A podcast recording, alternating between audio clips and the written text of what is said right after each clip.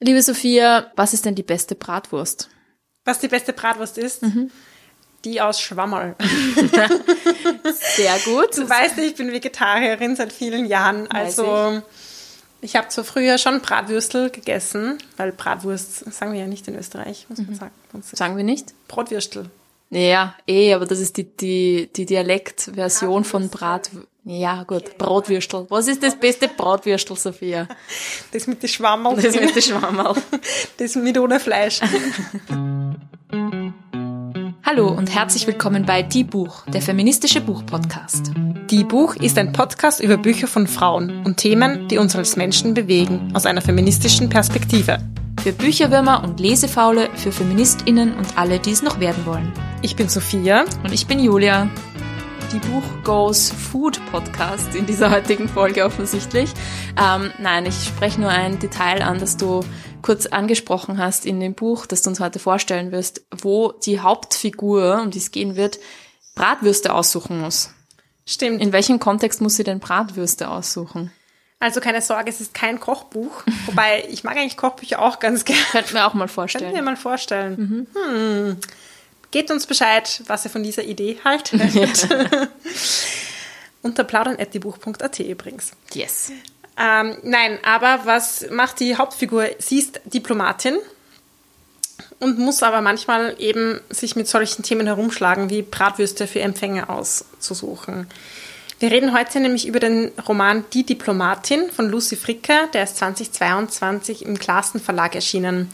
Und es geht um die deutsche Diplomatin Fred, also genannt Fred, und um die Desillusionierung der Macht der Diplomatie. Und da kommen auch schon die Bratwürste ein bisschen ins Spiel, weil ja manchmal beschäftigt sie sich mit Empfängen, zum Beispiel rund um den Tag der deutschen Einheit und beschäftigt sich damit, welche Farbe sollen die Servietten haben und ja, eigentlich kommen alle anderen internationalen ExpertInnen nur, weil sie die deutschen Bratwürste in Uruguay doch ziemlich gerne haben.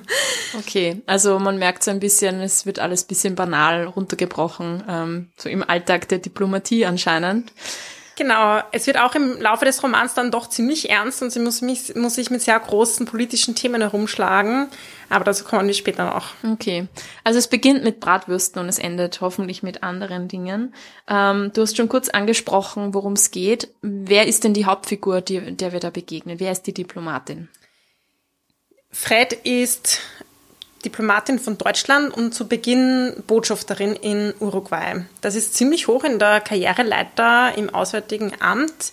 Sie ist da sehr schnell hochgeklettert, hat sich selbst hochgearbeitet, ist eigentlich Tochter einer alleinerziehenden Mutter aus einer Arbeiterinnenfamilie und wollte aber schon früh die Welt verändern und hat sich deswegen auch für die Karriere als Diplomatin entschieden. Wir starten in Uruguay, da ist es zu Beginn relativ ruhig, aber es passiert sehr schnell etwas, nämlich eine Tochter einer sehr mächtigen Medieninhaberin wird entführt und die Diplomatin Fred kommt ziemlich in die Bredouille. Es ist dann auch so, dass die Tochter getötet wird und die Fre Hauptfigur Fred wird versetzt. Das ist jetzt kein Spoiler, das passiert ziemlich am Anfang vom Buch, weil der Großteil vom Buch spielt dann in der Türkei, in Istanbul, wo Fred hinversetzt wird. Und auch dort kommt sie mit ziemlich vielen großen Problemen in Berührung, die nicht nur die Bratwürste betreffen, sondern tatsächlich die großen geopolitischen Fragen und internationalen Beziehungen. Das heißt, dieser Vorfall in Uruguay, ist das auch so ein bisschen ein Knick in ihrer Karriere oder wie wird das auch auf sie irgendwie zurückgeführt? Hat sie da sozusagen auch irgendwie falsch gehandelt dann im Buch? Ich würde sagen, sie hat sich eigentlich ziemlich an die Regeln, an die Vorschriften gehalten, das Protokoll ausgeführt, aber es hat halt nicht gereicht. Die Person wurde dennoch tot aufgefunden. Sie hätte wahrscheinlich auch nicht mehr viel machen können, aber sie stoßt sich schon so ein bisschen an die ersten Grenzen und merkt, dass nur Protokoll führen vielleicht alleine auch nicht die Welt verändert. Und wenn sie dann in Istanbul mit Problemen konfrontiert wird, dann merken wir, dehnt sich oder sie dehnt sehr bewusst ihren Handlungsspielrahmen immer weiter aus und spielt auch so ein bisschen mit diesen diplomatischen Spielregeln, seien sie sehr streng vorgegeben oder eher so diese diplomatische Kultur des Verhandelns, des Händeschüttelns, des Sätze ganz genau auswählen. Es ist nämlich so, dass sie damit konfrontiert wird, dass kurdische KünstlerInnen, die in Deutschland leben, also sogar die deutsche Staatsbürgerinnenschaft haben, vor Ort in der Türkei sehr bedroht sind. Konkret geht es um eine Künstlerin, die eine Ausstellung hat in der Türkei und die inhaftiert wird. Und Fred versucht sie frei zu bekommen, aber es gelingt ihr nicht. Sie kann sie maximal im Gefängnis besuchen, dort auftreten als Repräsentantin Deutschlands, aber eigentlich hat sie das sehr wenig Handlungsspiel gemacht. Irgendwann gehen einfach die türkischen Behörden nicht mal mehr ans Telefon und sie kann eigentlich nichts tun. Und was macht so diese Situation mit Fred, mit der Hauptfigur? Wie, wie geht sie damit um? Also zu Beginn hält sie sich noch sehr an die Regeln. Sie macht sich auch Sorgen. Sie hatte ja schon mal einen Vorfall. Aber sie wird mit der Zeit mutiger. Sie wie gesagt, sie lernt dann auch den Sohn der Künstlerin kennen, sie lernt einen deutschen Journalisten kennen und beschreitet dann andere Wege. Sie lernt auch eine Menschenrechterin kennen, die sich für diese Frau einsetzt. Und ja, ich will nicht zu viel spoilern, aber sie macht dann auf jeden Fall mehr wie Hände schütteln und macht durchaus Dinge, die, würde ich sagen, so zumindest am Rande der Legalität daher schrammen. Und ich finde es ganz interessant, diese Entwicklung von der Figur, einfach auch von dieser, ja, vielleicht Naivität ein bisschen oder von, auch von diesem andererseits sehr schönen Anspruch, ich will als Diplomatin die Welt verändern. Und dann dieser kurze Schlenker, vielleicht nur ein Zynismus, ich kann ja doch nichts tun und man könnte es sich ja dann auch bequem machen und einfach Empfänge organisieren und ein paar nette Drinks kippen immer wieder. Zu eigentlich möchte ich das nicht und eigentlich bin ich in einer Machtposition, aber die Spielregeln reichen leider nicht aus und ich muss das trotzdem noch mit meinem eigenen Gewissen vereinbaren. Und so diese Reise und ihre persönliche Entwicklung darin finde ich sehr cool in dem Buch geschildert. Mhm. Was macht ihr Geschlecht denn mit ihrem Job? Das finde ich sehr cool, dass Lucy Fricke sehr bewusst eine Frau gewählt hat. Sie hat auch gesagt in einem Interview, es gibt sehr viele Romane, so Diplomaten-Romane, wo es irgendwie darum geht, dass ja, Diplomaten an irgendeinem Land am anderen Ende der Welt gefühlt in einer Lounge sitzen und Whisky trinken und selbstgefällig sich über Weltpolitik austauschen, aber eigentlich nichts machen. So ist es nicht sondern ja, sie hat eben eine Frau gewählt, weil es gibt immer mehr Frauen auch im Auswärtigen Dienst, denen es aber durchaus auch anders geht wie Männern. Eine große Rolle spielt zum Beispiel die Einsamkeit von Fred. Und das liegt auch daran, man wird natürlich immer wieder versetzt als Diplomatin. Und es gibt einen großen Unterschied hier zwischen Männern und Frauen, weil bei vielen Männern ist es dennoch so, dass ihre Ehefrauen, wenn sie welche haben, dass sie auch mitreisen und dabei sind oder die Familie mitgenommen wird. Bei Frauen ist es ganz anders, weil sehr viele Männer dann nicht bereit sind, mitzureisen. Und das ist jetzt kein Statement, das aus der Luft gegriffen ist. Lucy Fricke hat da recht viel auch recherchiert. Sie hatte selbst ein Stipendium. 2019 war acht Monate in Istanbul und hatte sehr viel Kontakt zu Diplomatinnen. Sie hat auch erzählt, dass es eigentlich relativ leicht war, an diese Informationen zu kommen, was mich gewundert hat, weil ich dachte immer so, ja, die diplomatischen Kreise sind super verschwiegen. Also ist irgendwie so ein bisschen die, ja, das Bild, finde ich, was ich zumindest hatte. Aber sobald sie sagt, es ist anonym und es ist für einen Roman, waren viele sehr aufgeschlossen, wollten das auch erzählen. Und sie hatte auch so eine Gesprächsrunde mit verschiedenen Diplomatinnen aus verschiedenen Ländern, alles Frauen. Und die haben eben sehr viel darüber gesprochen, auch über diese Einsamkeit in, in dem Beruf und die Unterschiede eben zwischen, zwischen Männern und Frauen und dass das einfach trotzdem noch anders ist. Wer zieht mit und wer ist dabei und wer richtet dann vielleicht auch die Empfänge aus oder so. Das sind oft die Ehefrauen von den Diplomaten und Frauen haben dann eben oft bezahlte Assistenten oder Assistentinnen, zu denen sie dann auch eine enge Beziehung aufbauen. Aber natürlich ist es etwas anderes. Hm. Spannend, ja. Ich glaube, das Gefühl, dass so diese Welt der Diplomatie für viele Otto-NormalverbraucherInnen ziemlich verschlossen ist. Aber das heißt, man bekommt so einen Einblick auch ähm, in dem Buch in die, in die reale Welt eigentlich hinter diesem Beruf. Auf jeden Fall, ich fand schon und eben in das Berufliche, aber auch in das Privatleben, in diese verschiedenen Dimensionen, das auch natürlich verstrickt ist, weil alleine wenn es darum geht, mit wem beginnt sie eine, Atmos eine Atmosphäre Mit wem beginnt sie eine Atmosphäre? Das ist eigentlich auch cool, kann man schon sagen. Es ist sehr atmosphärisch. Uh, der Begriff bekommt jetzt eine neue Dimension für mich. Also, mit wem beginnt sie eine Affäre oder nicht? Das hat ja natürlich auch Auswirkungen oder könnte Auswirkungen haben auf ihren Job zum Beispiel. Ja, aber das finde ich einfach ganz cool irgendwie, wie das, wie, wie das verarbeitet wird im Roman. Und das ist auch so ein bisschen ein trockener Humor, das passt auch super dazu. Und der ehemalige deutsche Außenminister Heiko Maas hat im Zeitmagazin eine Rezension geschrieben, wo er das auch als sehr realistisch beschreibt, so diese Erzählungen der ja, deutschen Diplomatie. Und ich finde einfach so zum Lesen, die Dialoge waren echt super und sehr coole mm, Verschränkungen zwischen diesen verschiedenen Ebenen, der großen politischen, der sehr persönlichen und allem dazwischen, was ja auch irgendwie zusammengehört. Du hast vorher auch kurz angesprochen, dass es viel in der Türkei spielt. Wie viel muss man denn jetzt als Leserin an Vorwissen mitbringen, wenn man das Buch liest? Ich finde, man braucht jetzt nicht viel Vorwissen dazu. Es hat mich auf jeden Fall nochmal dazu inspiriert, ein bisschen über die, die türkische Rechtsstaatlichkeit nachzudenken. Also es setzt jetzt nicht viel voraus, aber es ist, finde ich, dann schon interessant, sich danach ein bisschen damit zu beschäftigen. Einerseits eben diese Ebene, wie geht es Kurden und Kurdinnen in der Türkei? Und das ist ja ein sehr großes Thema. Also angefangen von der Verfolgung von vielen Kurden und Kurdinnen in der Türkei als Terroristen, Terroristinnen, dann der ganze Umgang mit autonomen kurdischen Regionen, wie zum Beispiel Rojava, auch im Nordirak, wo die Türkei ja regelmäßig Angriffe drauf fliegt, auch zurzeit und sehr unbeobachtet von der internationalen Gemeinschaft, würde ich sagen, auch wegen dem Ukraine-Krieg.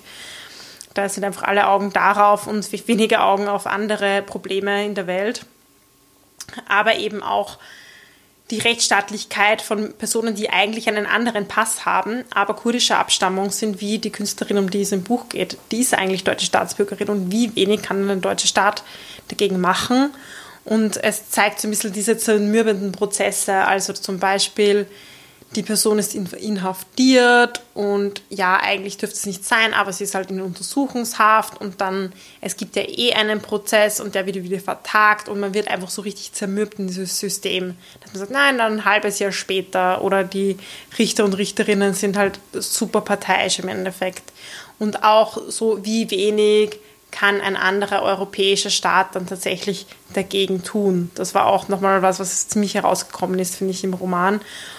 Und ein Fakt, den sie da behandelt, den eben dieser Journalist hier auch recherchiert, ist, wie sind eigentlich die Geheimdienste und die Verbindungen zwischen den Geheimdiensten und so, dass es nicht nur darum geht, dass der deutsche Staat keine Handlungsmacht hat, sondern sogar, dass eben der deutsche Geheimdienst immer wieder Informationen über diese kurdischstämmigen Personen weitergibt an den türkischen Geheimdienst. Also da irgendwie kollaboriert und auf einer anderen Ebene will man es dann wieder gut machen und ja, hat überhaupt keine Handlungsmacht oder es nur total zahnlose Instrumente eigentlich in der Hand.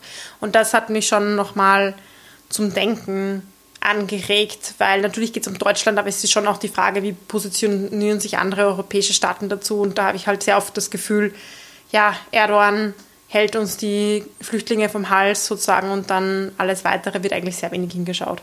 Mhm.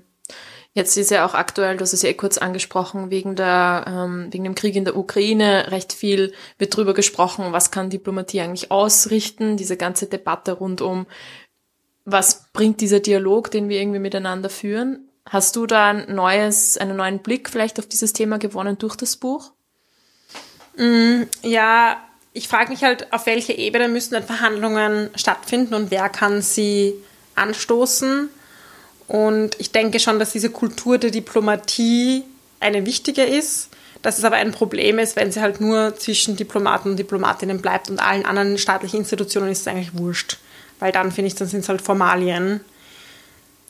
Wenn Diplomaten und Diplomatinnen tatsächlich auch Einfluss im eigenen Land haben, dann denke ich, ist es was anderes. Oder ich denke, das sind ja auch wirklich top ausgebildete Leute. Also um diese Position zu bekommen, das kann nicht jede Person machen. Also es ist schon ein, ein hartes Assessment und ja, es sind sehr gebildete Leute, die auch sehr viel Menschenkenntnis haben müssen und so weiter.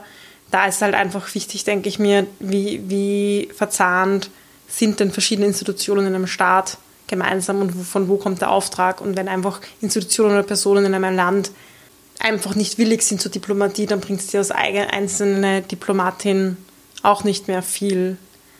Umgekehrt finde ich es auch total problematisch zu sagen, die Diplomatie ist in, in so großen Konflikten tot, weil ich denke mir, wenn ich sage, sie ist so, dann ist sie auch tot. Wenn ich sage, okay, es ist wichtig zu verhandeln und ich, ich, ich glaube dran und das sagen die richtigen Leute, dass das immer ein Weg sein muss, den man sich immer offen halten muss, auch wenn es nicht für jetzt ist, sondern zumindest dann für die Zukunft, dann gibt es auch Potenzial. Mhm. Und das war auch im Buch so, dass du das Gefühl hattest, dass diese Themen rausgekommen sind? Auf einer sehr persönlichen Ebene, ja. Und ich glaube, das ist auch das, was ein Roman kann, nämlich das auf einer persönlichen Ebene durchspielen und abhandeln und nicht natürlich ein, ein theoretisches Werk zu sein, das analysiert, wann funktioniert Diplomatie und wann nicht, sondern das eben in der ganzen Komplexität und den Grauschattierungen darzustellen. Ja. Mhm. Und nicht so abstrakt zu sagen, wie ich jetzt da daher schwafle. also lest das Buch, das bringt das irgendwie besser ähm, auf den Punkt wahrscheinlich. Wem, wem würdest du denn das Buch empfehlen? Sagst du, das ist für Menschen, die politisch interessiert sind? Oder das, da kann sich jeder reinlesen? Oder was ist deiner Meinung nach, wem würdest du es empfehlen? Also mir hat total gefallen, weil ich halt dieses politische Setting gern mag in Büchern, weil das interessiert mich einfach so Einblick darin zu bekommen. Deshalb hat es mich auch total angesprochen, so, sofort, als ich es gesehen habe. Also ich glaube, das ist, ist eine coole Sache. Also wenn, wenn einen dieser politische, das Setting Spaß macht, dann ist es sehr cool und es lese ich aber auch sehr leicht, sehr handlungsgetrieben. Es sind coole Dialoge drinnen die Hauptfigur Fred ist sehr zugänglich, sehr sympathisch, sehr vielseitig. Ja, also ich glaube, das politische Setting, wenn man es mag, dann ist es noch cooler. Ansonsten ist es aber jetzt kein total schwieriges Buch, dass man sich durchquälen muss oder so, sondern ja, hat durchaus sehr humorvolle Stellen auch dabei. Cool, also funktioniert auch als Roman, sehr gut. Absolut, es funktioniert als Roman. Schön. Ja, du hast jetzt vorher auch schon angesprochen, dass dich dieses politische Setting interessiert. Jetzt würde mich natürlich noch interessieren, Sophia, wirst du noch Diplomatin, ja oder nein? nein, ich glaube, ich esse nämlich keine Bratwürste. Das ist nämlich Wobei, eine absolut wichtige Voraussetzung. Bestimmt, ich wette, wenn es zumindest im österreichischen Assessment Center gibt, stell vor, du isst kein Schnitzel. Ja, dann kannst du nicht, kannst du nicht Diplomatin werden. Außer man startet quasi eine Revolution von innen und macht, es gibt dann bei allen diplomatischen Empfängen ähm, Seiternschnitzel. Das wäre ziemlich badass. Niemand merkt's. Ich glaube, es würde, man würde es schon merken, wenn ich jetzt mal ganz ehrlich bin. Bei Bratwürsten nicht. Bratwürsten nicht. Ja. Jetzt sind wir wieder beim Essen gelandet. Ja. Okay, aber abgesehen von der, von der Bratwurstvorliebe. Hm. Was ist, wie schaut's aus? Auch nicht. ich glaube, ich für diese Karriere, erstens bin ich wahrscheinlich schon zu alt, da muss man, glaube ich, früh starten. Und zweitens wäre es mir zu viel Etikette. Mhm. Da könnte ich keinen Podcast mehr machen. Das ist, das, nein, dann bin ich auch absolut dann dagegen. Würde jede Atmosphäre und Affäre gegen mich verwendet werden. Oh mein Gott. Ja, stell dir vor. Diese Atmosphäre hier wäre absolut sinnlos. Ja, was wäre das für ein Leben? Ah, nein, okay. Na, dann will ich dich nicht davon überzeugen bleib so wie du bist, mach weiter deinen Podcast, werd keine Diplomatin. Da haben wir alle was davon. Danke für den Ratschlag. Ja. Das war Die Buch, der feministische Buchpodcast. Ihr könnt unsere neuen Folgen jede zweite Woche auf unserer Website www.diebuch.at finden oder in eurer Podcast-App.